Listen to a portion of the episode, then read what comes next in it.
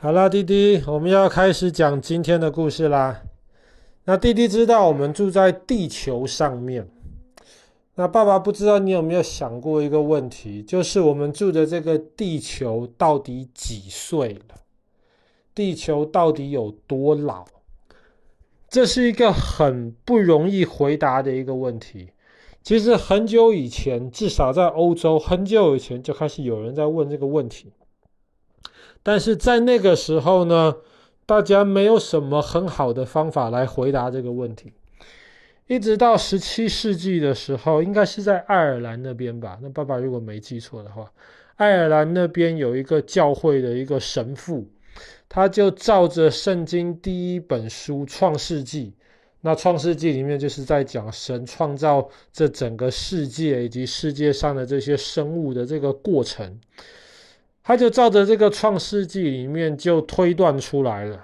地球大概七千多岁左右。那爸爸不知道他这个七千多岁是怎么推断出来的，因为《创世纪》里面其实只讲到神创造这个世界的这个次序，那么时间上面其实讲得非常非常不清楚，所以这个七千多岁从哪里来，这真的是不知道。但是呢，他当时这么说，当时的教会也就这么相信了。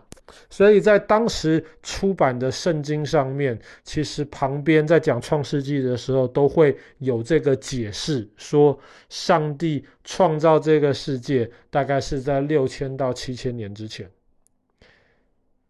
那虽然这个很不合理，可是呢，那个时候好像也没有什么更好的其他办法。后来，后来我们知道，比方说在中东，在中东其实出了很多这些阿拉伯裔的这些科学家，他们在西方相对不是这么有名。比方说，好了，这些很多的阿拉伯裔的科学家，比方说有人当时就在明明是在这种沙漠的这种地上，会变成沙漠，绝大多数的情况都是因为没有什么水。很干燥的地方，他们就在沙漠里面发现了这个鱼的化石。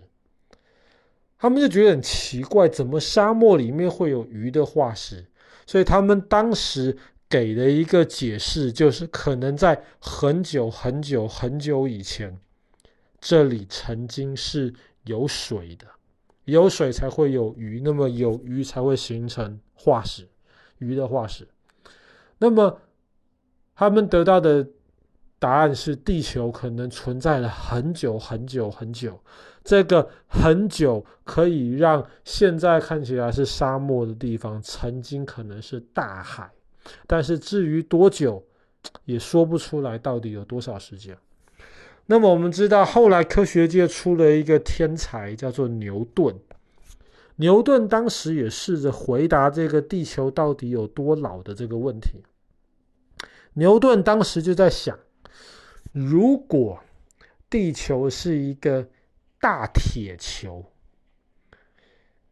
那么他从一个小铁球开始做实验，比方说一个可能直径十公分的小铁球，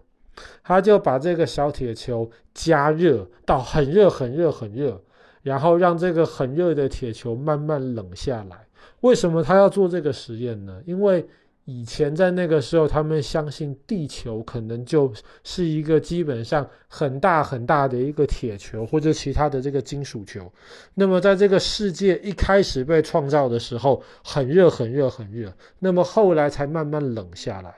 所以当时牛顿用小铁球算它从很热到变冷需要多少时间，他就把这个小铁球放大成这个地球的这个大小。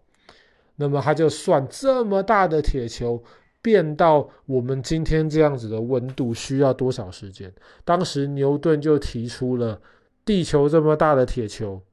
要变冷大概需要五万年。这个数字老实说，老实说听起来很科学，可是实际上是建立在一个错误的假设上面，因为地球不完全是一个大铁球。可是因为它是牛顿，所以当时他这么说，大家也就这么信了。没有人有什么能力能够反驳他。那么后来有一个人就从牛顿的这个假设当中做了一些改造，就不完全是一个大铁球。如果这个大铁球外面可能有包一些泥土啊、石头啊、沙子啊，他就估计一下，可能不是牛顿说的五万年，可能是大概七万五千年左右。当然，这个数字也是莫名其妙的。可是，至少从牛顿的时候开始，人类试着用一些比较客观、比较科学的办法来推断这个地球到底有几岁。如果今天问你这个问题的话呢，你可能会告诉爸爸，要知道地球有几岁，很简单呐，你只要从地球上面找一个最老的一个石头。你用我们现在的这个科学办法来看这个石头到底有多老，你不就大概知道地球大概有几岁了吗？那这个方法听起来很合理，可是做起来很难。问题就在于说，你怎么知道地球上面哪一块石头是最老的呢？不知道，你还记不记得爸爸大概？几个月前了吧，爸爸最近讲故事时间实在是拉得比较长，最近太忙了。但是几个月前，爸爸讲过丹麦一个地质学家叫做斯坦诺。那么斯坦诺那个时候就发生了，就发现了一个现象，他就发现地层，这个地或是这个石头基本上是一层一层一层的。比方说，你去看美国大峡谷。大峡谷这个侧面，让我们可以很清楚的看到，当时就是不同年代、不同时间堆积起来。那么斯坦诺当时的假设就是，越下面的是越古老的，越上面的是越新的。所以你如果要知道哪一些是最古老的话，你就往下面挖就对了。但是，当然，这也是因为大峡谷，毕竟这个断面在这边，你可以很容易的知道哪块是年轻，哪块是老。可是，绝大多数世界上其他的地方并不是这个样子。那么，关于知道这个地球的年龄，下一个真正的突破，就是在十八世纪、十九世纪左右的时候，那个时候有一个苏格兰的一个科学家。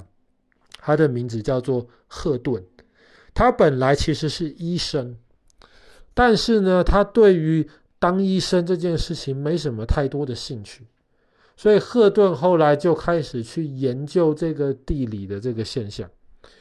赫顿他是苏格兰人，他基本上是在爱丁堡附近活动。他当时在爱丁堡外面的时候，他就发现有一片很有趣的一座山。这个山侧面的石头是露出来的，可是这个山的石头下面的那一层是垂直的，甚至有一点像是海浪一样弯弯曲曲的石头。可是上面的石头是水平的，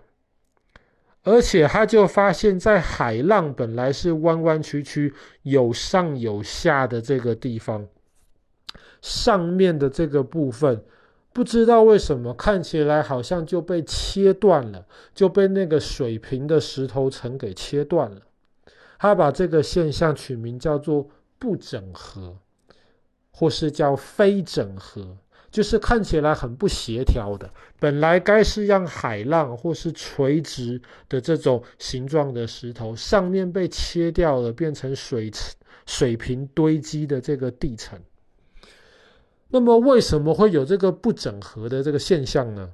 赫顿当时就提出了一个假设，他说，比方说石头，特别是在河边、在海边，它会受到水、它会受到风的这个侵蚀，所以慢慢的这些石头可能就会变成沙子，变成小石头，被带到水里面去。但是呢，我们生活的这个地。其实没有因此而越来越少，为什么？因为被带到水里面去的这些沙石，又会在水里面慢慢的堆积。那么堆积很久很久很久的时间之后呢，可能海底的地会隆起来，会鼓起来，这样子就形成了斯坦诺发现的这个地层。但是有时候它鼓起来，比方说像是波浪的这样子的形状。可是鼓起来之后，如果隔了很长的一段时间，鼓起来的部分又被风啊，又被水给侵蚀，所以鼓起来上面的这个部分就不见了，就变平了。这个时候呢，如果这整块地又被海水重新的淹没了，那么又再一次海水的泥沙里面慢慢的堆积起来，就会形成这个不整合现象。那么这个不整合现象告诉我们什么？因为赫顿当时知道泥沙侵蚀，呃，海水或是风侵蚀这些石头是一个非常非常久的一个时间。所以，如果说今天在一个循环里面，海底下的地鼓起来，被侵蚀，然后又沉到海里面去，又重新堆积，这个要花非常非常长的时间。所以，地球的这个时间绝对不会是当时的那个神父推断的六千七千年。也绝对不可能只是牛顿推断的五万年或是七万五千年，地球的时间要远远的长过这一些之前认为的这个时间。那么当然，赫顿还是没有办法让我们知道地球到底有几岁，但是至少他对于不整合的这个发现呢，让我们知道地球的年龄可能非常非常久。那对于今天的地质学研究而言，不整合也是很重要的一个现象，因为不整合的地方通常比较脆弱，有空隙，所以常常很多矿或者是一些石油、天然气都会积在这个不整合的这个空隙里面，所以很多这一些挖矿的这些公司，他们就特别喜欢去研究这些不整合的这个地理现象。好了，那么我们今天的故事就讲到这边。当时的这个苏格兰人赫顿，为了研究地球的年龄而发现了这个不整合的现象。